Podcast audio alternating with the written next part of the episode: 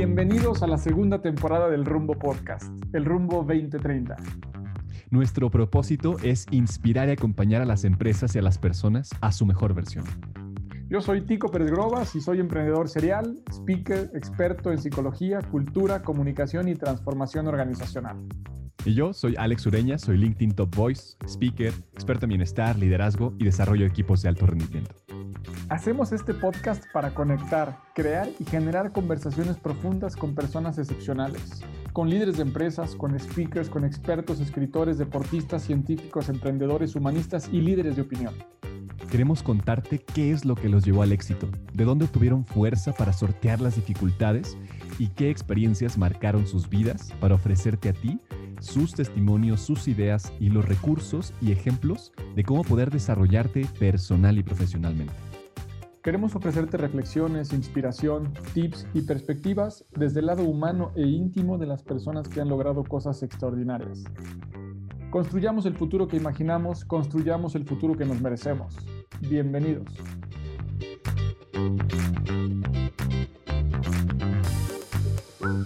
Bienvenidos a un nuevo episodio, a una nueva edición de esta segunda temporada de El Rumbo Podcast. Estamos aquí con un lujo de mujer, una emprendedora, líder, escritora, conferencista.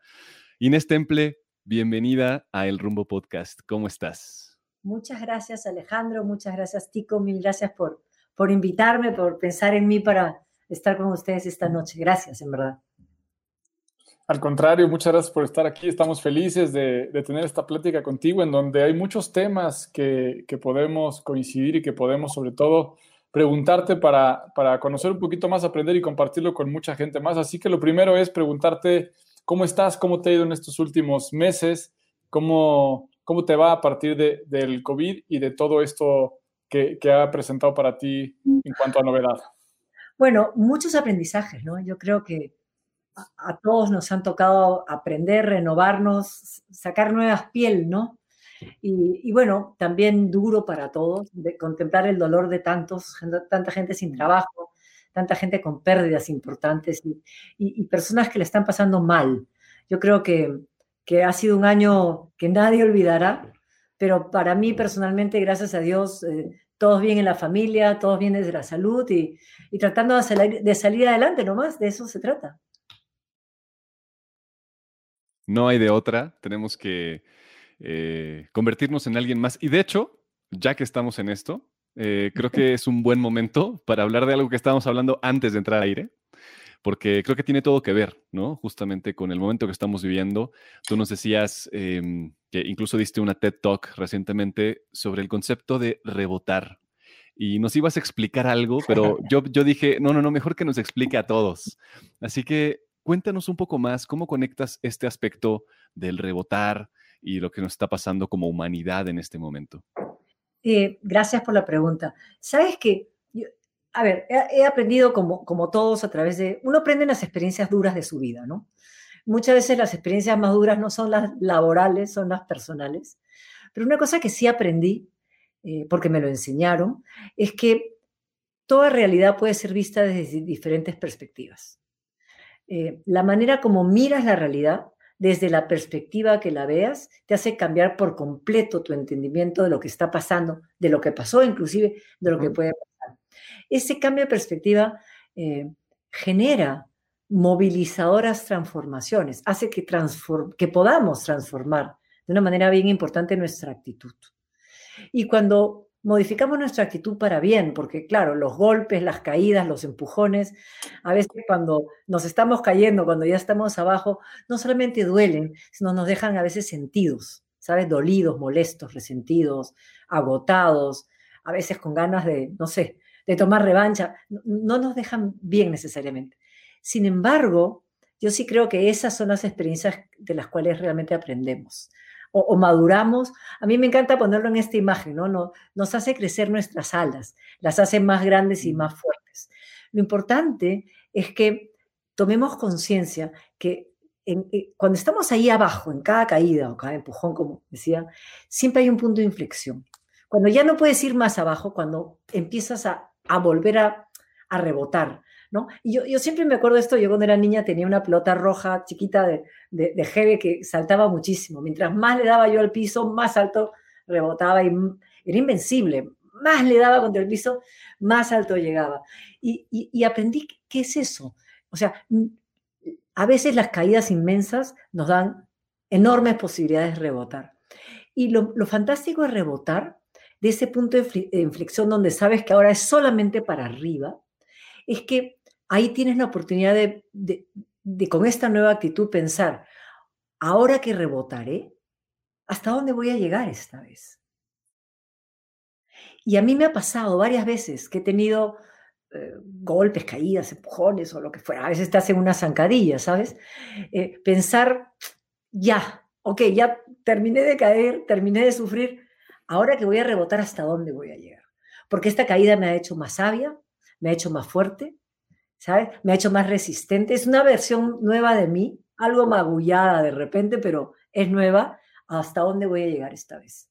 Y eso a mí personalmente, es más, mira, te lo cuento y todavía me, se me paran los pelitos de punta, eh, me, me, ha movilizado y, y, por eso lo comparto, porque creo que, que si logramos ese cambio de actitud, esa nueva perspectiva, de, mirar hacia arriba y hasta más grande. Y nosotros lo vemos en mi trabajo, Alejandro, Tito, la gente que nosotros ayudamos a recolocarse, por ejemplo, no viene solamente a recolocarse. El, hoy día revisamos estadísticas de pandemia, es decir, del, del 15 de adelante, el 92% se recolocó en posiciones iguales o mejores que antes. El 73% con salarios iguales o mejores que antes, durante la pandemia. Y estamos casi creo que estamos como al 92% de número de recolocaciones sobre el periodo similar comparado con los últimos cinco años. Cuatro años, perdón. Entonces, ¿qué te dice eso? Que inclusive en las peores circunstancias para el empleo a nivel mundial, en, Latinoamérica, que nos ha golpeado tanto, las personas que hacen ese cambio de chip, ese cambio de perspectiva, e, ese cambio de actitud, rebotan alto y rebotan para mejor. Así que e, esa es la respuesta larga a tu pregunta. Qué, increíble en el sentido de, que tendríamos la elección de escoger, ¿no? De seguir eh, viendo y tocando el piso tan fuerte como nunca o tocar eso como un impulso hacia arriba. Y tú hablas del cambio de chip, el cambio de mindset, el cambio de actitud. ¿Cuáles serían los primeros conceptos que nos podrías recomendar o compartir con respecto a qué tendría que hacer alguien que esté en esa situación, ya sea que ya esté tocando el piso o esté a punto de tocar el fondo más profundo? Para encontrar todas estas alternativas y que le crezcan las alas? A ver, la, primera es que yo también aprendí en otra experiencia dura, es que a veces uno por sí solo no puede ver otras perspectivas. Cuando uno está como con la vista puesta hacia abajo, tenemos la tendencia a acabar más abajo todavía. A veces tienen que ser personas que nos rodean, que nos conocen, que nos estiman, que, que nos ayudan a ver otras perspectivas, que nos dan esa otra mirada. El tema es querer escucharlos. Pero si, si tenemos a alguien que nos, que nos permita entender esa otra perspectiva y le hacemos caso, puede ser, eh, el, cambio de actitud puede ser así. A veces nos toca a nosotros, Tito, eh, prontico, ayudar a, que otras personas que no están mm. pudiendo ver el vaso medio lleno en vez de medio vacío, logren hacer ese cambio. Y, y además a mí hay algo que, hay una frase que que según mi novio no es muy, que yo no debería repetirla porque no es muy positiva, pero a mí me encanta, que, que, se, que a mí también me ha motivado varias veces, es que el éxito es la mejor venganza. Sobre todo, cuando a uno lo empujan al piso, ¿no? El, el pararte y que te vaya mejor, ¿sabes? Y, y, venganza, porque la venganza en el, ¿sabes? a lo que se refiere mi novio, ¿no? Que venganza es intrínsecamente una palabra fea. Pero si uno, si uno ¿sabes? Toma su éxito para vengarse. para mí la venganza esa, ¿qué significa? Y, he tenido la, oportunidad de hacerla un par de veces. Esa gente que te deseó el mal, o esas personas que no te dio la oportunidad, o esa persona que fue injusta contigo, ¿sabes? Es que te vaya muy bien y lo único que haces es pasar a su costado y sonreírle. tú, tú no haces nada más, pero tú dentro de ti sabes, Gracias. En el fondo te la debo a ti, porque tú me diste eso que yo necesitaba, esa fuerza, esa energía que yo necesitaba para ponerme de pie y que me vaya mejor que antes. Entonces, sí, no hay mejor venganza que el éxito, el de uno, ¿no? Oye, a ver, veo aquí una correlación, perdón Alex, de dos cosas, ¿no? La, la relación que tenemos con el otro. Por un lado, para poder ver las perspectivas que no vemos hoy, de acuerdo a lo que nos dices, pero también para encontrar la motivación de, de esa venganza, de encontrar nuestra mejor versión, de prepararnos para hacer ese paso al lado, ¿no? Y con ese éxito. Pero me llama mucho la atención la relación que tenemos con el entorno y con las demás personas para las dos posibilidades, ¿no? ¿Cómo, cómo podríamos hacer esto, Inés, en el sentido de, eh, en este caso, en la pandemia, no fue una persona, fue una situación externa, sin embargo, eh, esta relación entre mi jefe me pidió ahora que me cambiara de puesto, me redujeron el sueldo, me recortaron del, del trabajo, mi cliente ya no me compra, mi proveedor eh, no me cumple, en fin, ¿no? Siempre hay otras personas en el juego en el que estamos para poder encontrar estas oportunidades. ¿Cómo dar el primer paso o cómo saber cuándo es buen momento para buscar la perspectiva y la ayuda de alguien más? Y cómo también encontrar eh, la fórmula quizá eh, de, de volver esta venganza en una buena motivación y no en un resentimiento, ¿no? No en una posición pasiva. Es que tú, lo que tú has dicho es absolutamente cierto. Eh, eh, a veces tenemos la tendencia a encontrar, querer encontrar culpables a lo que nos pasa. A veces lo hay, ciertamente, a veces los hay, pero la mayor parte de las veces es como hemos nosotros reaccionado frente a ese estímulo, en este caso la pandemia o todas las cosas malas que nos trajo, para, para eh, enfrentar nuestra mirada. Yo creo que el, primer punto es saber que tenemos la opción de seguir mirando atrás lo que perdimos, lo que nos quitaron, lo que ya no está, lo que me costó, ¿sabes? Es el, y tenemos además legítimamente el, derecho a pasar por ese duelo, porque cambiar duele. Eh, eh, y, cuando la, percepción que tenemos que el cambio no es para bien, sino para mal, duele el doble.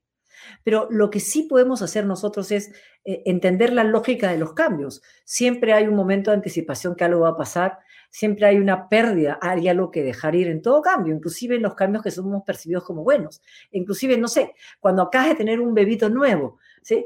Es lo más maravilloso que te pasa en la vida, pero te pasas un par de meses que no duermes, pero ni dos horas, y, y, y es un cambio que te sobrecoge, y eso que es maravilloso.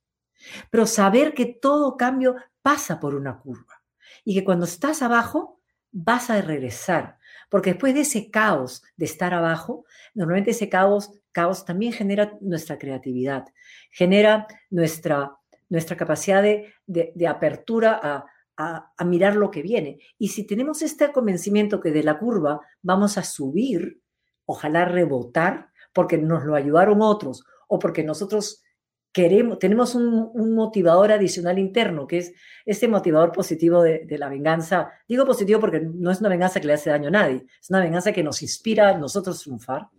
Eh, podemos cambiar el foco de nuestra mirada. Ya no atrás lo que perdí, sino adelante es lo que viene ahora. Y el tema es cómo nos recomprometemos con esa nueva visión de futuro, acomodada, adaptada a la nueva realidad con flexibilidad. Porque claro, o sea, es como si te mudas de casa porque, sabes, no puedes seguir pagando la casa anterior, por supuesto que va a doler horrible dejar esa casa, esos vecinos, ese barrio, esa vida ahí, y va a haber un momento que estás ya en la nueva casa y vas a odiar porque no te hay sitio, no, no hay lugar para nada, como pasa en las organizaciones cuando, no sé, te ponen un, EP, un RP nuevo, te, sabes, un nuevo sistema cómputo que odias y que no entiendes, pero sabiendo que ese proceso, racionalizando que ese proceso tiene un tiempo. Lo que no podemos permitir es que el, que el caos sea, lo, lo, sea perenne. Ahí nos toca recomprometernos con esa nueva visión de futuro. ¿A dónde quiero ir yo ahora? ¿Hasta dónde quiero llegar? ¿Qué puedo hacer yo ahora? Si seguimos con el ejemplo de la casa, eh, bueno, ¿quiénes viven cerca? ¿Quiénes van a ser mis nuevos vecinos? Tocar la puerta de salida, saludarlos, sin esperar que me busquen ellos a mí. Y eso, por eso te hablaba de la perspectiva y de la actitud. Si no logramos cambiar nuestra actitud, es bien difícil salir del hueco, ¿no? Ojo, yo no soy psicóloga, claro, yo soy una administradora de empresas, empresaria, he hecho un, un MBA, pero trabajo en, en esto, en, con organizaciones que cambian y se tienen que transformar, con personas que, que cambian y se tienen que transformar y, y, y veo todos los días. Pero a mí la vida me lo ha enseñado a mí personalmente, no en el trabajo, me ha enseñado que, que, depende de uno. Y a veces no es tan fácil, a veces no sales del hueco un rato, hasta que alguien, a mí me ha pasado, alguien me ha sacado, me ha hecho ver esa otra mirada que, que ya estaba ahí, ¿no?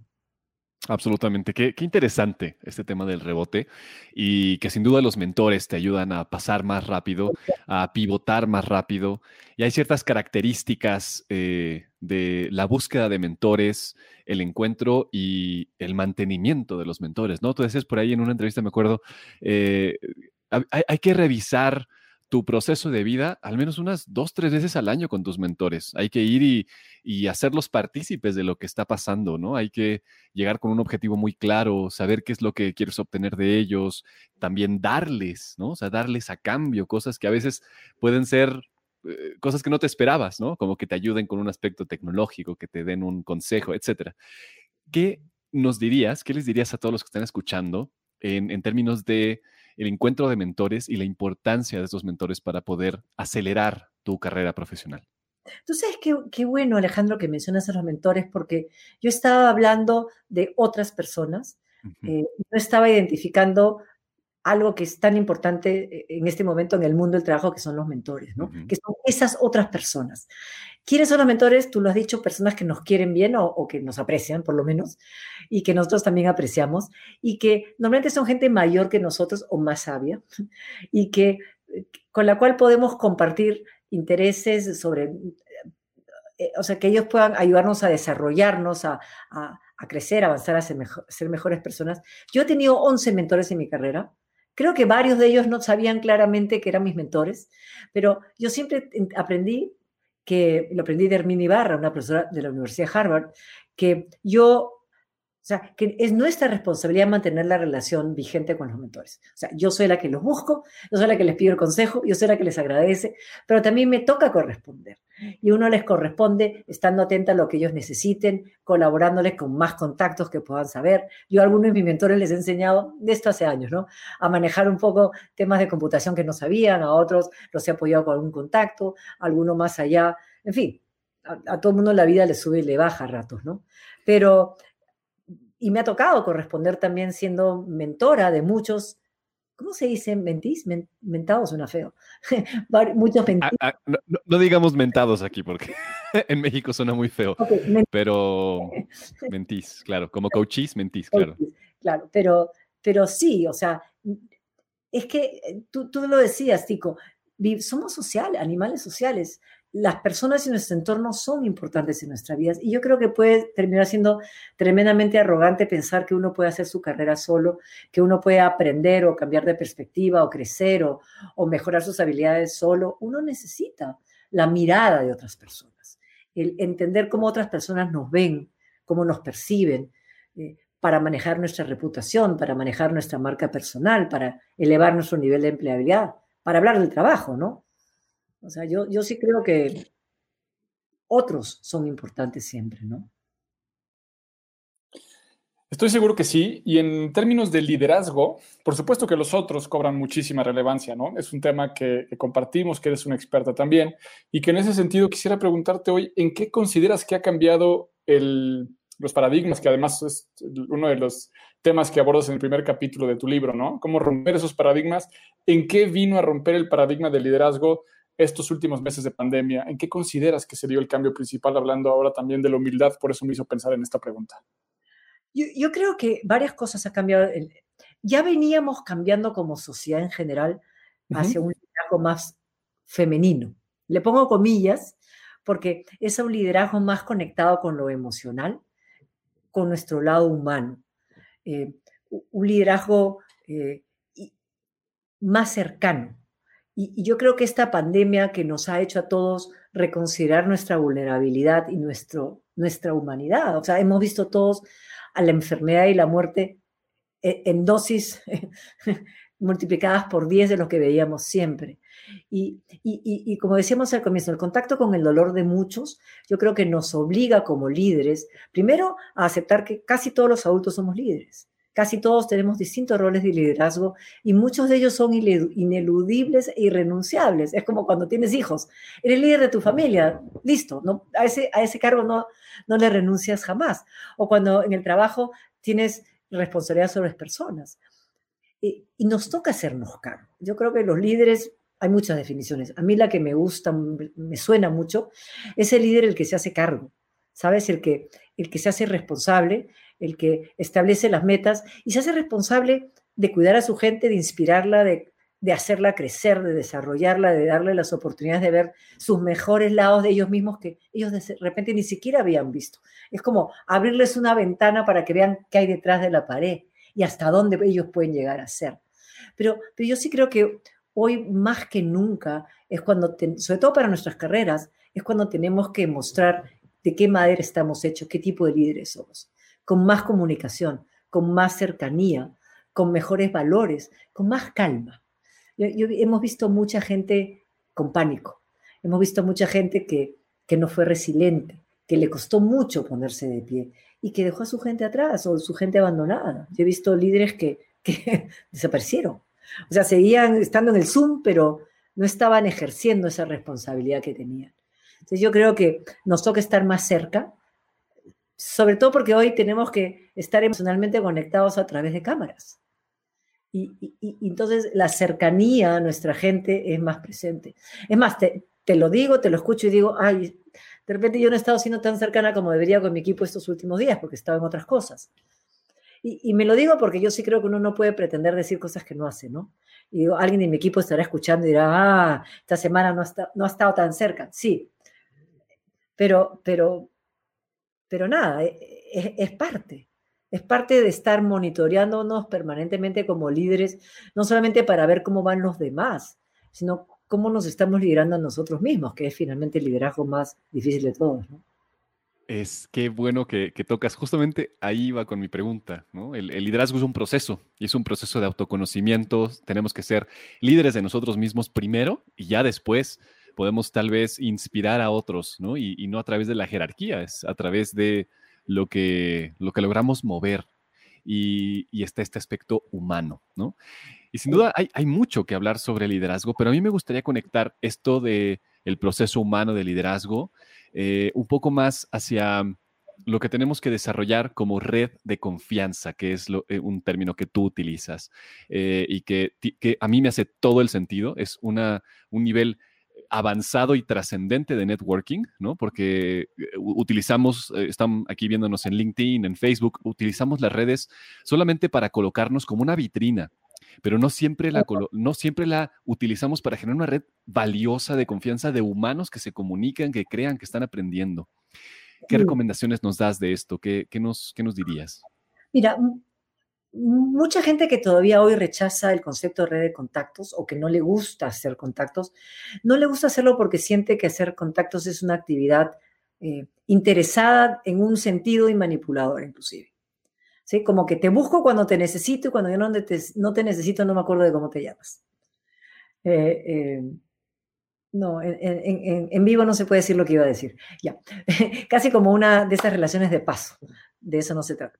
De lo que se trata la, red de confianza es, de, realmente eh, conectar con personas donde el afecto es mutuo. yo sé que digo afecto y puede sonar excesivo porque uno dice, bueno, pero yo no tengo afecto por la gente con la que trabajo. ¿Por qué no? O sea, yo sí creo que en el mundo del trabajo uno puede sentir cariño y ojalá debe sentir cariño por las personas con las que interactúa. Ojo, cariño en el buen sentido, nuevamente, y con las limitantes del caso. Pero porque finalmente yo sí creo que las relaciones humanas son intercambios de energía. Mientras uno más da, más energía, buena vibra, sabes, reconocimiento, afecto, interés por los demás, genuino, desinteresado, más nos regresa. Pero nos toca a nosotros dar primero. Entonces, eh, para mí fue por eso como urgente redefinir el tema de contacto, porque el contacto trae una, casi un, un toquecito nomás, ¿no? Un contacto y chao, como si te quemara, como si fuera algo que tuviera electricidad. Una red de confianza es más bien el relacionamiento auténtico, genuino, con personas que nos quieren bien o a los que nosotros apreciamos bien. Y, y no para usarlos, sino para, para disfrutar del intercambio humano, y, no para pedir, sino para dar primero. Y, la gente siempre me dice, pero yo qué le puedo dar a, mis contactos. Y, en verdad uno les puede dar un montón. Yo creo que para empezar, lo primero que uno les puede dar es reconocimiento. Lo segundo que les puedes dar es aceptación. Lo tercero que les puedes dar es aprobación. Y lo menciono porque en nuestras culturas en general somos bastante tacaños. ¿Qué quiero decir con eso? No somos tan generosos en darle a la gente, ¿sabes?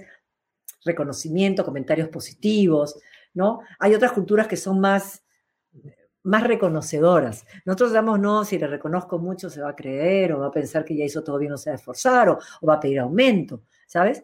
O sea, el darle a la gente, el decirle, aprecio lo que haces, valido tu trabajo, tu existencia, lo que hiciste por mí. O sea, el darle esa energía primero a nosotros nos ayuda muchísimo a construir. Y para, para algunas personas eso es bastante, porque la gente en general no recibe reconocimiento, que no es lo mismo que ser un halagador vacío, ¿no? En, el Perú tenemos una, una, expresión que no sé si ustedes la entienden, que es decir sobón, ¿no?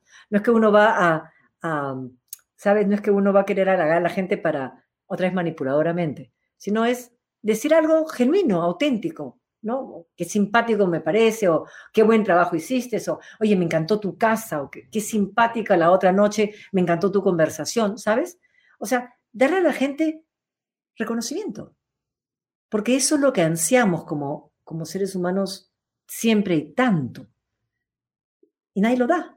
Entonces, nosotros empezamos construyendo esa red de contactos, esa red de confianza, llevando esta buena vibra a los demás. La gente se siente bien y al final del día la gente nos quiere por cómo los hacemos sentir. Entonces tampoco es que los vamos a dar para manipular para que se sientan mejor. No, es genuino. Y, y funciona. Y al final terminas teniendo eh, listas de personas con las que disfrutas interactuar y que ellos ojalá también disfrutan interactuar. Y bueno, si ya mañana necesitas algún apoyo, pues ahí están listos, dispuestos. Yo creo que en ese sentido el, camino de los contactos que vamos haciendo en estas conexiones, en esta red que después se puede volver de apoyo, ¿no? Yo decía que los, los nudos que hacemos hoy, de repente, el paso del tiempo es la red que nos sostiene cuando caemos del trapecio, pero no nos damos cuenta en el momento en que tenemos ya los dedos desgastados de tejer. Y en ese sentido, eh, ahora que dices esta parte del reconocimiento, pensando en cómo eso puede ir hilvanando el tipo de relación y de red que vamos creando alrededor. Y si las relaciones son un intercambio de energía, coincido contigo que en Latinoamérica, no sé si también en otras regiones, ¿no? Pero en esta cuestión parece que, que se nos va algo de nosotros cuando damos primero, ¿no? Parece en esta relación incluso más en la parte de empleabilidad entre empresa y colaborador o entre jefe y, empleado, hay como una condición de, ah, sí, a ver, eh, a ver quién empieza, ¿no? A ver, a ver cuando tú me des algo, yo respondo. Cuando, y entonces resulta que el estrés, la nada, eh, se hace o sea, como intermedia, hay frustraciones, hay poco trabajo en equipo, poca colaboración, esperando que el otro sea el que empiece. Y creo que este, este momento es un momento clave para que las personas, los líderes, las compañías, que al final somos las personas, podamos entender que tenemos que dar ese primer paso. fíjate tú que por ejemplo, típicamente se habla de que los líderes tienen que ser carismáticos, ¿no es cierto? Cuando uno piensa en un político que quiere ser carismático, tiene una sonrisa grandota y besa bebitos, ¿no? Este, abraza ancianos, buscando parecer cálido, porque finalmente la calidez es lo que es el aceite que genera que el motor de la confianza empiece a andar. Y, y esa calidez no es sino otra vez energía, o sea, energía que vibra alto, que es calidez, que en el fondo es carisma, ¿no? Entonces, ¿Por qué lo menciono también? Porque hace un rato ustedes dijeron que eh, las redes sociales y demás. Y yo sí también encuentro que hay mucha gente que, entra a las redes sociales para lucirse, ¿sabes? Para que me miren y que me, me pongan like y, todo el mundo diga qué bonito estoy.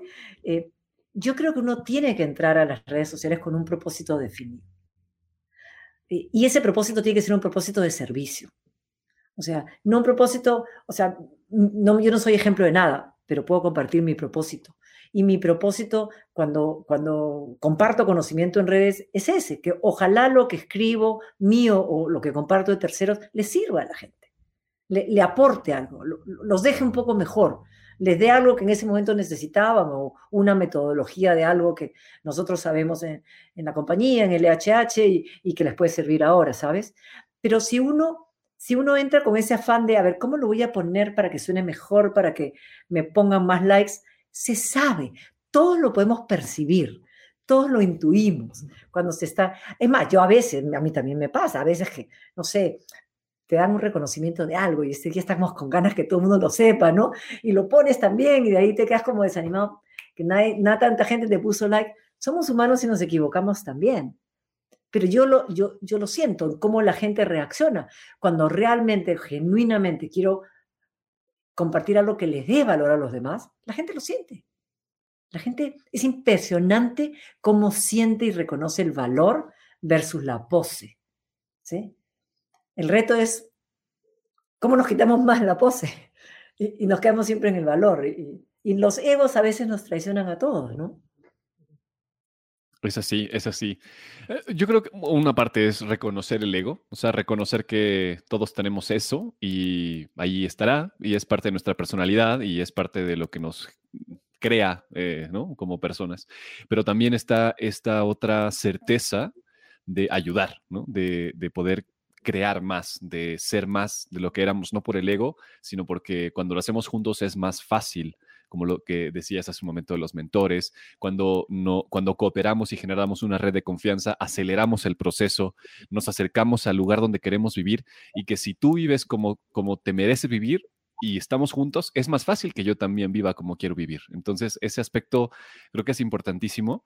Y lo que yo te, te, pediría, eh, más, más que una respuesta a una sola pregunta, sino, ¿qué es lo que a ti te ha servido qué experiencias o, qué historias, lo que sea, qué te ha servido para poder conectar con esa sensación de ayuda genuina? Em, Sabes, yo, yo eh, em, empecé mi carrera en el mundo del outplacement, introduciendo el concepto en el Perú y en Chile en el año 93, en Chile en 96, en un momento que nadie entendía por qué las empresas tenían que preocuparse en despedir de una manera correcta, humana y adecuada a la gente que dejaban ir como que para qué vas a invertir en la gente que estás despidiendo. Y menos aún que pagarle a una empresa como nosotros para que nosotros ayudemos a los que ellos despidieron a encontrar nuevos trabajos. No sumaba, no les hacía sentido. ¿sí? Y, luego el mensaje que nosotros le dábamos a la gente que nos ayudamos a recolocarlos era, tenemos que subir, ayudarte a subir tu nivel de empleabilidad para que tu regreso al mercado sea más corto, menos doloroso, ¿sabes? Con mejores resultados. Y por lo tanto, empezar a cambiar el paradigma del mundo del trabajo, porque cuando hasta hace, hasta hace 20 años o un poco más, en muchos de nuestros países el trabajo era casi un derecho, ¿no? Tú vas a trabajar en una empresa y en la medida que no robaras o no le pegaras al, al jefe, más o menos que tu trabajo estaba seguro hasta que te jubilaras. Ese era el paradigma. Pero ese paradigma desapareció hace años. Hoy día los trabajos duran lo que duran, puede ser 36 años como 36 semanas. Y, no nos pagan ciertamente por ir a trabajar, nos pagan por, por, eh, por contribuir a un resultado concreto con indicadores de gestión acordados con el jefe. Entonces, cuando yo entré a esto porque me tocó vivir familiarmente una experiencia muy dolorosa de desempleo, que además manejamos muy mal. Es más, que yo manejé muy mal. Y, y, lo hice tan mal que hasta ahora creo que no conocí a nadie que lo hiciera peor que yo. Y lo hice así de mal porque nadie me enseñó, nadie me dijo. O sea, mi, mi, pobre marido llegaba a casa y yo le decía, ¿ya? ¿Ya conseguiste? ¿Ya? ¿Ya conseguiste? ¿No? Llamaba a los amigos y decía, oye, tú no tendrás un trabajo para mi marido. Este, un poco más y colgábamos el currículum en los supermarkets, ¿sabes? Este, mi marido me llevó de viaje para olvidar las penas y claro, mirando el sunset en Key West, nunca me voy a olvidar, o sea, de lo único que hablábamos era de la falta de trabajo, de la, del temor, de, qué va a pasar, de la inseguridad financiera, de, ¿sabes? Esta angustia horrible de, ¿y si no consigues? ¿No? Y, y, claro, eh, todo mal. Yo siempre digo, todo mal. A, mí me, la vida fue muy buena conmigo y la suerte fue que apareció una revista, en una revista en mi Universidad de Nueva York, un artículo del outplacement, que era un concepto que yo jamás había escuchado. Y me pareció tan fantástico que hubiera una organización que se dedicara a que las empresas eh, trataran mejor a la gente que debían dejar ir y que a la gente que se quedaba sin trabajo se les ayudaba a ponerse de pie, a cambiar de perspectiva, a recuperarse el trauma emocional, a poder mirar adelante y a prepararse y entrenarse para enfrentar el mercado laboral, que yo los llamé y les dije, hola, soy en Stemple, quiero trabajar con ustedes. Y me dijeron, ¿de dónde nos llamas? De Perú. Perú. O sea, ¿dónde queda Perú? Ah, estamos hablando antes que el mundo fuera globalizado. Me tomó un año, un año, convencerlos que el Perú estaba en el mapa, que yo era la persona, que había un mercado. Al final me dijeron, bueno, anda tú, nosotros te enseñamos todo, pero tú ve, tú ve cómo haces. Y, y así empecé. Y mi familia me decía, no te metas a eso, es una locura. Pero yo encontré una manera casi de expiar mis culpas, no que fueran, hubiera hecho nada malo intencionalmente, pero lo hice porque no sabía cómo hacerlo mejor. Y para mi esposo fue sumamente duro, tremendamente duro, y para toda la familia. En fin, toda una historia, la historia es horrible.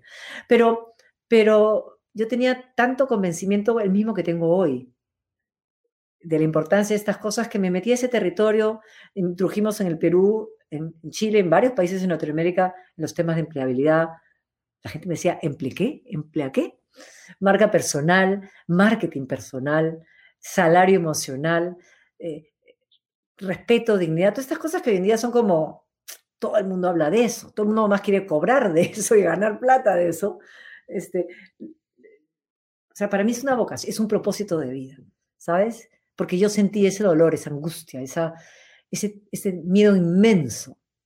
Y, y, cuando no es necesario, hay una metodología que te lleva ordenadito por el proceso de resiliencia, de ponerte de pie y de rebotar. Justo estás tocando muchos temas que, que abordas en tu libro. Incluso viene en una parte como el proceso, cerca de lo que estás contando ahorita. Eh, y hoy que en estos últimos meses eh, incrementó tanto el tema de, del desempleo y que hoy tanta gente está buscando esas alternativas. Em, ¿Qué es lo que podría sugerirles en ese sentido de las, los tres primeros pasos que deben de dar para poder revertir esa misma situación, retomando la posibilidad del rebote, ¿no? de, cómo esta situación tan difícil puede generar, como lo fue para ti ahora, una oportunidad no solamente de conseguir un, un trabajo, una oportunidad laboral, sino tal vez el principio de una nueva forma de vida. Sí, mira, yo creo que lo primero es no estar escuchando a los demás que repiten y repiten y repiten que no hay trabajo, que no hay oportunidades, que, que todo, que, que, el mundo se, que se destruyó. No es así. Yo creo que en muchos de nuestros países viene un rebote económico importante. Se espera que el 2021 sea un año de crecimiento importante, claro, porque hemos caído mucho, pero es real. Segundo, eh, enfocarnos claramente en mirar hacia adentro. ¿Qué es lo que yo quiero hacer? ¿Qué es lo que de verdad me gusta hacer? ¿Qué es lo que mis habilidades, mis talentos, mi experiencia, mis competencias, mis logros y resultados me, permiten hacer? Eh, y, a dónde es que yo quiero realmente trabajar?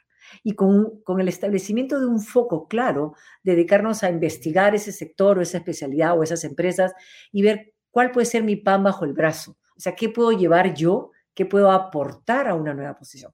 Porque no es llegar a pedir, oye, necesito trabajo, dámelo, sino es habiendo investigado a fondo a través de, contactos y relaciones, a través de eh, las webs y los, eh, las redes y qué sé yo, poder definir qué puedes hacer tú por esa organización. Mira, yo entrevisto mucha gente y una de las primeras cosas que siempre pregunto es, ¿qué puedes hacer tú por nosotros? Y nadie tiene la pregunta, mira, nadie no. Uno de cada diez tiene esa pregunta elaborada.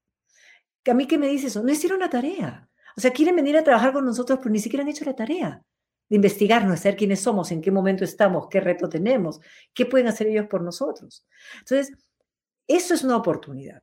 Porque si solamente hay uno de cada nueve, de cada diez que se preparan, si tú también te preparas, la, la, la cola va a ser larga detrás de las posiciones, pero hay que estar adelante. Entonces, hay que mirar y hay que ponernos ambiciones grandes y, seguir soñando grande, porque lo peor que nos puede hacer esta pandemia es quitarnos nuestros sueños el, que nos dé a pensar que ya no tenemos oportunidad de alcanzarlos. Puede que estén demorados, puede que haya que redefinirlos, pero, pero no podemos tirar la toalla. Esa expresión sí la conocen, ¿no?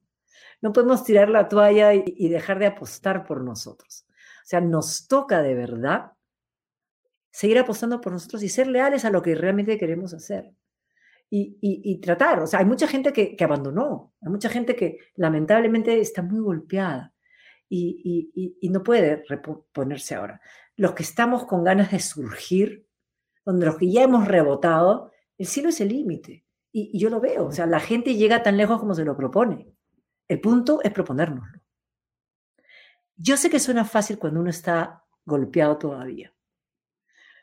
Pero mm. si no cambiamos la mirada de atrás hacia adelante, nos vamos a quedar en el mismo lugar. Y tenemos que avanzar. Tenemos. Eh, tú sabes que yo tengo esta imagen que me persigue desde niña. Creo que vi mucha tele con refugiados. Y, siempre esas, esas eh, imágenes de los refugiados caminando lentamente, huyendo de un lado para ir a otro, ¿no? ¿Se acuerdan? ¿Ven esa imagen? Hay esta, esta idea de quien se quedó en la vera del camino, ¿no? Aquellos refugiados que ya no pudieron seguir caminando y escogieron quedarse al costadito del camino. Solos, en el desierto, ¿sabes? En la nada. O sea, no te puedes quedar en la vera del camino, tienes que seguir avanzando. Y, no porque vayamos con una masa de refugiados, pero uno no puede parar, uno no puede detenerse en el camino.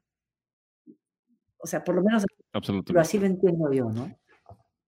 Absolutamente. Eh, me recuerda este, este tema de, de, Jorge Drexler, ¿no? De que somos una especie en viaje somos una especie en viaje todo el tiempo, ¿no? Esta es, nuestra naturaleza y a veces se nos olvida y nos quedamos estancados y ahí empiezan los problemas. Pero cuando miramos esa búsqueda constante de nuestra mejor versión, de qué podemos aportar, como decíamos hace un momento, incluso conectándolo con otra cosa que te escuché bien interesante, de cómo podemos ayudarle, por ejemplo, ya que muchos de aquí tendrán trabajo, están en un lugar adecuado, ¿cómo podemos ayudarle a nuestro jefe, ¿no? Que, es un tema controversial. ¿Cómo podemos ayudarle a, las personas que nos dan trabajo en este momento a que sean mejores, a alcanzar su mejor versión?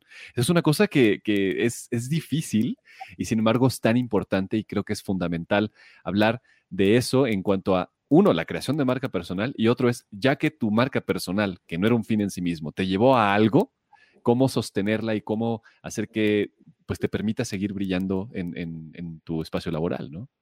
Me encanta que toques ese tema. Eh, a mí nunca, yo nunca soy más popular por cuando hablo de los jefes porque la gente le encanta que hagamos eh, comidilla de rajar, de, ¿sabes? De criticar a los jefes porque los jefes son todos malos y horribles. Y no es así. O sea, yo sí creo que el jefe es alguien estratégicamente importante en nuestra carrera, tanto en el momento actual, porque es quien nos va a dar oportunidades si hace así, o nos la va a quitar si hace así sobre nosotros. Pero el jefe también es alguien que va a, a, a 15 años de hoy dar referencias buenas de nosotros o malas de nosotros. Y la referencia mala de un jefe de hace 15 años sigue siendo tan mala hoy como lo fue hace 15 años. Entonces, eh, el jefe es alguien que, que, representa a la empresa que contrata nuestros servicios. El jefe eh, es el que representa a los demás. Y, muchos de nosotros tenemos esta relación todavía no resuelta con la autoridad que, que se nos complicó en la adolescencia, ¿no? El jefe es como este papá o mamá que, con el cual no, ¿saben? No, no nos aceptan suficiente, no nos aprueban, nos hacen sentir mal. Este conflicto interno que en el fondo es inmadurez. El jefe es el cliente. Tenemos que asegurarnos que el cliente esté contento. Eso no significa ser servil, por supuesto, ni, ni caer en la incorrección, ni en la falta de ética, pero sí tener una conversación clara con el jefe para establecer qué es lo que el jefe necesita que yo haga para el proceso, para el producto, para el servicio o para el momento de la empresa y en qué lo puedo ayudar yo a él a cumplir sus metas, porque el jefe siempre tiene un jefe. Y si es el gerente general, pues tiene un directorio. El directorio siempre tiene un accionista, ¿no? Y el accionista le debe la plata a alguien. Entonces, uno siempre le responde a alguien más arriba. Entonces, en, eso lo que nos, toca es establecer el, territorio común. ¿Qué, ¿Qué, puedo hacer yo para ayudarte? ¿Sí? Porque en la medida que nuestro jefe crece, y crece con nuestro apoyo, lo va a apreciar. Obviamente hay gente que es horrible, y que no aprecia nada, es claro. Y, ahí la solución es si tienes un jefe de esos que te hace la vida realmente imposible, empieza a escribir bonito tu currículum y empieza a mirar oportunidades fuera porque, eh, sabes, trabajar en, una situación que te tortura es poco sano, te, lleva a, a enfermedades mentales inclusive. Pero si tienes un jefe razonablemente, a nosotros nos toca ayudarlos a ser jefes. Hay jefes que no saben dar Feedback, hay que pedírselo, hay que enseñarle. Hay jefes que creen que te lo tienen que dar una vez al año. Se lo pides cada dos semanas. Hay jefes que, que no saben que te tienen que ayudar y mentorear. Bueno, le enseñas cómo. O sea, todos somos jefes. Así como todos tenemos jefes, todos tenemos debajo de nosotros gente que nos mira con cara de, de, de como, como, son los pollitos cuando están en los nidos y las mamás traen comida y nunca es suficiente, ¿sí? Uno siempre está esperando más del jefe. Y, los jefes a veces no pueden dar más, no, tienen de dónde dar. Entonces nos toca ayudarlo. Es nuestro cliente, si el cliente está contento, no va a querer seguir comprando nuestros servicios, nos va a renovar el contrato emocional, nos va a seguir dando trabajo. y si nos gusta, seguiremos creciendo en esa organización. Si no nos gusta, podremos tener mejoras en nuestro perfil, nuestras habilidades para elevar el nivel de empleabilidad y poder tener mejores posibilidades de conseguir algo diferente, mejor, en otro lugar. Entonces, el jefe es una, una pieza clave en nuestra vida y hay que quererlo como tal. Finalmente somos todos humanos y, y, y, no, yo no he querido siempre a mis jefes, tampoco crean, ¿no? tampoco, este, pero, pero toca, pues, ¿no? O sea, te toca, ya somos adultos, ya no podemos seguir conflictuados con los jefes, es como absurdo, ¿no? A ver, parece un tema eh, fundamental, ahorita que lo oigo así de claro, eh, pocas veces se trata, se habla de eso, hay muchas masterclasses, hay muchos seminarios de liderazgo, de cómo ser este, un buen líder, de cómo dejar de ser jefe para convertirte en esta figura, etcétera, ¿no? Es más, si buscamos infografías, estas que critican, ¿no? Hay cientos de miles de un mal jefe y un buen líder, pero qué poco hay en proporción de un buen colaborador y un mal colaborador, ¿no? Qué poco hay de la invitación a poder decir, ¿será que cada quien tiene el jefe que se merece? ¿Será que la relación que eres capaz de gestionar con él o con ella es directamente proporcional a la forma en que resolviste este reto de la autoridad o la forma en que el rol que ocupaste de niño en tu familia o una, en fin, una serie de cosas, ¿no? Pero parece que siempre está la, la, responsabilidad, no siempre, pero casi siempre la responsabilidad en la persona que tiene gente a su cargo para cambiar y poderle dar el, o sea, en, la metáfora de los pajaritos en el nido, el gusanito más gordito al, al, que tiene el pico más grande, el más chiquito al más chiquito, la varita más calientita al pollito más desprotegido, y de pronto es como, y si los pollitos, y si los pollitos nos juntamos, y si los pajaritos nos juntamos y hacemos algo mucho mejor, en vez de esperar a que una, que además pues no, no está en nuestras manos, ¿cuántas posibilidades habría ahí enfrente? ¿Qué es lo que nos está pasando en el sistema empresarial? Que, que la conversación no está ahí, sino está en el punto más delgado. ¿Sabes lo que pasa, creo yo? Que, que eh, eh replicamos en las empresas la, este mundo paternalista donde como hijos éramos solamente dependientes y merecedores. ¿Sí? O sea, esperamos los papás y las mamás perfectas, hay una idealización de, de eso y, y, y, estamos ahí para recibir. O sea, yo creo en verdad que una organización que nos da un espacio de contribución, es decir, un empleo, un trabajo, no, no, nos da la oportunidad de contribuir. Hay que corresponder.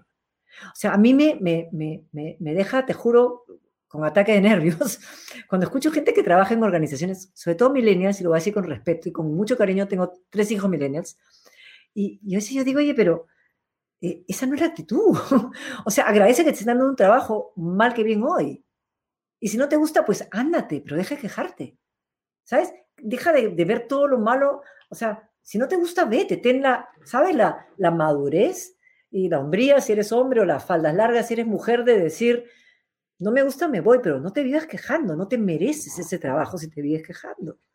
O sea, no te mereces esa oportunidad, no ese trabajo, esa oportunidad.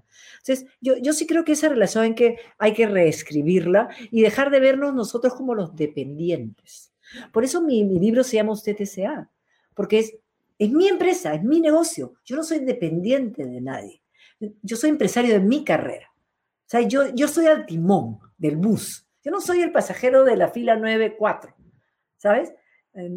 Estoy pensando en un avión. Estoy, yo, no soy de, de, de, yo no voy en el bus en la última fila eh, maldiciendo dónde me lleva este, este chofer. Yo manejo mi propio auto.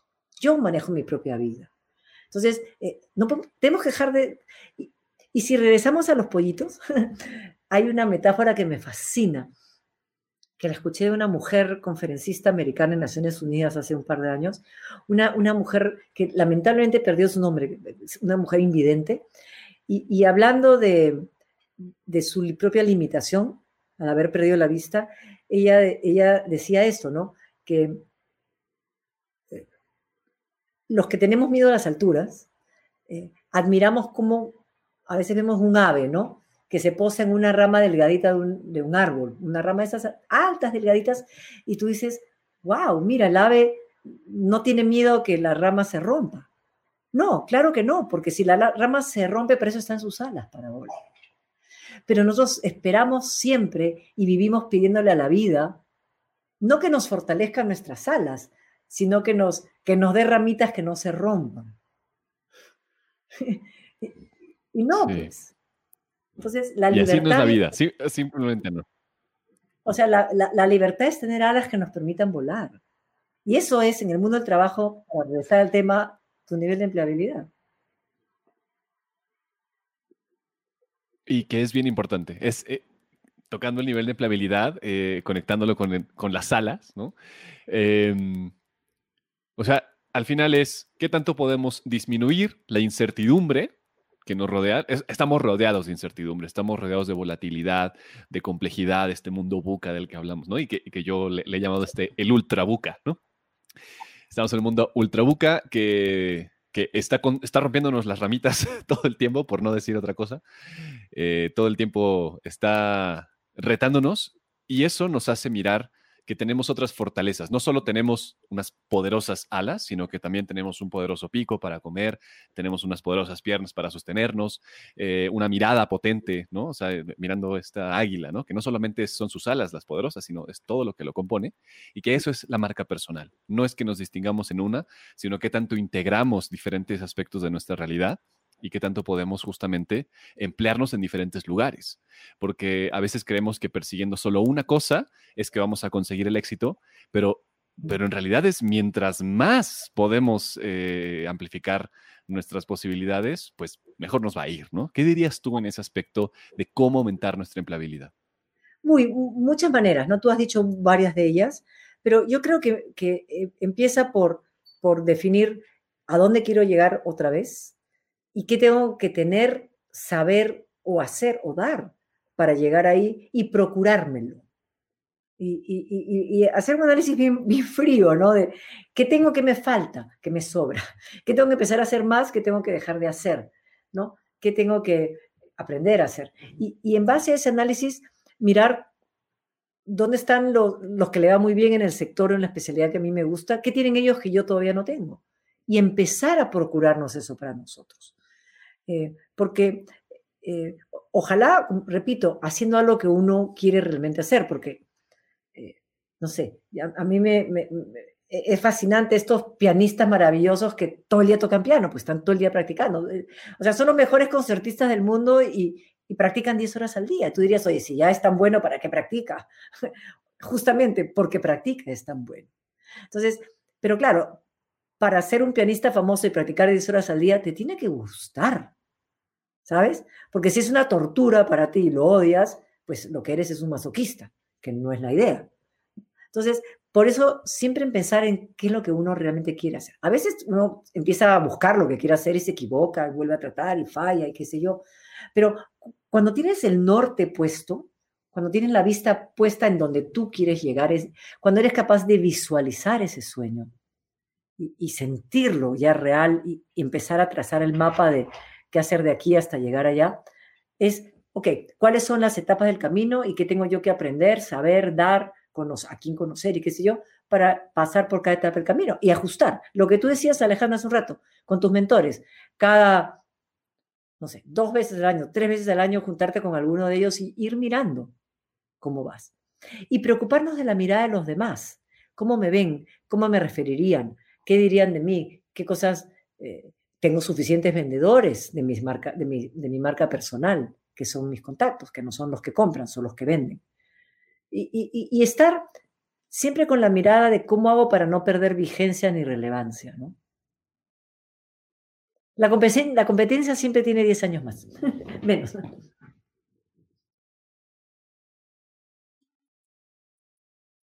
Padrísimo. Dale, dale, Tico. Va, perfecto. Pensé que ibas a pedir por ahí.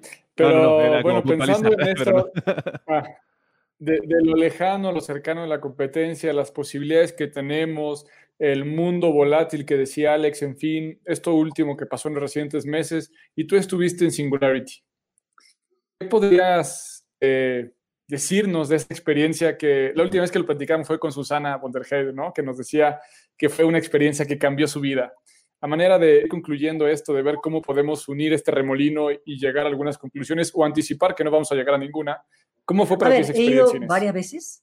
Es más, me metí en un programa después que se llama Abundance, que es un programa de Peter Diamandis que, que, que, está un poco más dirigido a inversionistas, pero igual lo que busca es eh, compartir lo último de la tecnología que tiene el poder de transformar la vida de las personas para bien, en todos los campos, biomecánica, nanotecnología, robótica, eh, drones, eh, genética, todas esas cosas. Y a mí me, fascina esto, primero porque me encanta la tecnología, pero segundo porque soy consciente que voy teniendo más años y tengo que hacer más esfuerzo para mantenerme vigente y competitiva. Y solamente yo creo que la vigencia hoy día viene por nuestra capacidad de aprender más rápido, nuestra capacidad de hackear legalmente nuestro cerebro para poder aprender más rápido. Y, el aprendizaje está ahí. Yo creo que Singularity lo que te da es te traza el camino a más tiempo en adelante y te va mostrando lo que viene. O sea, uno no lo puede sorprender los cambios. O sea, no es que un buen día te despertaste y algo cambió y, tú no la viste venir. Obviamente nadie vio venir el, el, el, COVID y es una muestra de que tenemos que ser más humildes los humanos. Pero en muchas cosas del negocio, que las tecnologías que disrumpen nuestros negocios o la manera de hacerlos, están cantadas, ¿sabes? O sea, están ya ahí, están ya en otros mercados o, ya, la, ya la tiene algún, algún invento más innovador. El tema es cómo lo adaptamos a nuestros mercados, cómo lo traemos. O sea, uno tiene que tener la vista puesta adelante. Y, adelante está la tecnología, en sus distintas manifestaciones, y, abrazarla y disfrutarla. Y, o sea, para mí la singularidad cada vez que voy es como, como mi vacación. Es como, yes, o sea, es como, qué rico, voy a aprender a conocer mentes estimulantes. ¿Sabes? El primer día siempre me pasa y me acomplejo, ¿no? Y toda esta gente tan inteligente, yo no voy a poder seguir el ritmo. Segundo día digo, ah, ya entendí un poco más. Al tercer día ya levanto la mano y digo, aquí estoy. Pero, pero, pero yo creo que el poder interactuar con gente, o sea, es lo que me ha pasado ya con ustedes. Y lo digo de corazón yo tengo, hago muchas eh, entrevistas y conversaciones y qué sé yo, pero pocas veces he tenido entrevistadores. Uno, que se hayan preparado, también como ustedes. O sea, han hecho la tarea y se nota y se siente. Dos, que son gente capaz de salir de lo banal y entrar en lo profundo. O sea, ustedes no se quedan en lo superficial nomás. Le dan a, sus preguntas y al nivel de la conversación, ¿sabes? Otras capas que, que, que enriquecen lo que los demás van a escuchar, porque le exiges más al que te entrevistas. O sea, y, son una mezcla interesante, es que no la ponen fácil, pero tampoco te torturan. ¿No? Porque hay gente que está ahí como para ver cómo te hago sufrir. No. Pero sí, tampoco la ponen fácil. Entonces, yo creo que eso que hacen ustedes bien es un arte. ¿sí? y seguramente lo hacen por convicción, por talento y por práctica. Y lo estoy diciendo genuinamente, porque lo iba a decir en cámaras o fuera de cámaras y da lo mismo. ¿sí? Porque al final es el mismo mensaje. Eso que ustedes hacen bien es lo que mucha más gente tiene que hacer. Ojalá muchos más que entrevistan los tuvieran este buen ejemplo. ¿sí? Porque para ser bueno te tienes que preparar, o sea, tienes que, regresando a la empleabilidad, tienes que hacer el trabajo, tienes que hacer la investigación. O sea, tienes que hacer las 10 horas al día de, de práctica de piano si vas a tener un concierto. O sea, al final es lo mismo. Gracias, gracias Inés por tus palabras. Nos, nos nutren, nos, nos dan eso que necesitamos. Y mm, pues bueno, eh, estamos, eh, se nos pasó rapidísimo, eh, digo por respeto a ti y a todos, es como, respetar el, tiempo, pero tiene todo que ver con lo que hablabas de Singularity University, ¿no? Em, a nosotros nos interesa mucho, y por eso le pusimos este nombre, saber ¿cómo ves el mundo en 10 años? Para nosotros creo que 10 años es, un momento que está a la vuelta de la esquina y sin embargo nunca antes habíamos tenido tantas herramientas y posibilidades para transformar en una década el planeta tal cual lo conocemos. Entonces nos encantaría escuchar tu visión del planeta en 10 años. A ver, yo voy a, voy a eh, eh, siempre hay una distopia, ¿no? Siempre hay las dos grandes miradas. Yo voy a ir por la, por la mirada positiva. O sea, yo sí creo que la, nueva generación, yo confío cada día más en los jóvenes. Creo que vienen mejor formados, creo que vienen más íntegros y creo que vienen con un amor más grande por el planeta, con una conciencia mayor, que, que, esta casa se nos está quedando chica. Por tanto, mejor la ordenamos y establecemos las reglas de la convivencia entre todos. Y, y eso yo creo que solamente esos mejores valores y principios en un mundo donde acaba la impunidad porque todo está en vitrina, todo queda grabado siempre, va a llevarnos a un siguiente nivel de evolución como, como raza. Obviamente siempre van a haber los feos del 2%, ¿no? Que son los que roban, son corruptos, eh, terminan presos, ojalá. Pero, pero el resto de nosotros, ya, no 98, 95% de los que, ¿sabes? Somos buenas personas y queremos el bien de los demás, eh, es el, eh, yo creo que vamos a em, empezar a recuperar nuestro lugar porque las redes nos están permitiendo hoy tener nuestra propia voz también. Y no solamente vivir colgados de, del medio que habla del titular de cosas de miedo que venden o cosas feas que, que asustan y por tanto venden, sino podemos dirigirnos a los grandes temas que no son, o sea, las cosas bonitas, los éxitos nunca hacen titulares, ¿sí? Pero, pero es lo que nosotros sabemos que, que el, país, el mundo necesita. Yo veo gente mejor liderando, cuando cambien las generaciones, ojalá empiecen a, a venirnos a liderar más como la, la, la, líder de Nueva Zelanda, que es una chica de 32, 33 años, esa es la generación. ¿Sabes? O sea, yo quiero, yo creo que cuando el mundo esté liderado realmente, en su gran mayoría, no por señores de 75 años, y probablemente no por los de mi, mi generación, que somos boomers, sino cuando ya estemos en los millennials, yo creo que yo creo que el COVID le habrá dado a los millennials una lección muy importante de madurez, que ya les tocaba. y, eso, eh, o sea, el COVID y sus hijos, ya los millennials son padres y madres de familia. Ese, ese grupo, que es una generación tan importante, va a ser un cambio significativo en el mundo. Y los que siguen más abajo, más todavía.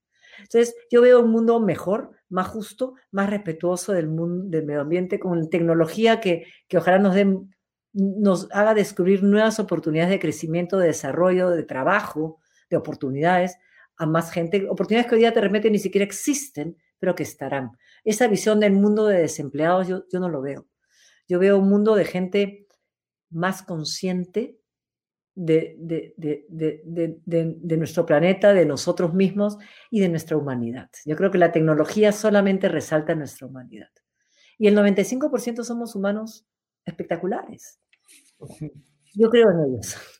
Genial, a mí me encanta esta, esta respuesta y esta óptica hacia el futuro, porque además yo sí creo que, gente como tú, gente como alguien que nos escucha, eh, tiene en sus manos la posibilidad de aumentar incluso ese 95% y que cada vez seamos un poquito más. Y para eso, Inés, te quisiera preguntar, ¿cuáles son los hábitos que tú en lo personal tienes que mantener o desarrollar para seguir ayudando a que el mundo sea así en el 2030? Uy, qué buena pregunta. Eh, yo tengo un gran enemigo, enorme, y mi gran enemigo es el estrés. ¿Sí? A mí el estrés me hace poco efectiva, me nubla, eh, me entristece y me deprime. Mm. ¿sí? Eh, yo he aprendido que, que a mi enemigo lo, lo, lo, controlo a través de mucho de ejercicio. Cuando he hecho ejercicio y, y, yo tengo yo remo en esas máquinas de remo, este, cuando he remado de así, ¡ah! como hoy día en la mañana, estoy bien todo el día, estoy bien por dos días, o sea, necesito hacer deporte, necesito conectarme también más a mi lado espiritual, que está ahí, es muy presente, y a veces soy un poco ingrata y solamente me acuerdo de mi fe cuando, cuando salgo a pedir ayuda, que es con bastante frecuencia. Y, y, cuando hablo de fe, no estoy hablando de, de, de ninguna religión en especial Estoy hablando de espiritualidad, cuando me conecto con mi ser superior, cuando, cuando pongo mi confianza que lo que yo necesito para mí va a venir de arriba y que tengo que pedirle que vida y, y abrirme para que llegue.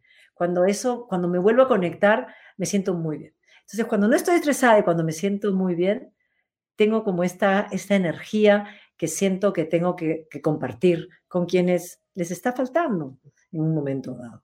Entonces, esos son mis, mis, dos. Y, lo, lo, importante es que lo sé, lo estoy diciendo clarísimo, pero puede pasar una semana y me olvidé hacer ejercicio o me desconecté de mí misma y entonces otra vez estoy en un torbellino.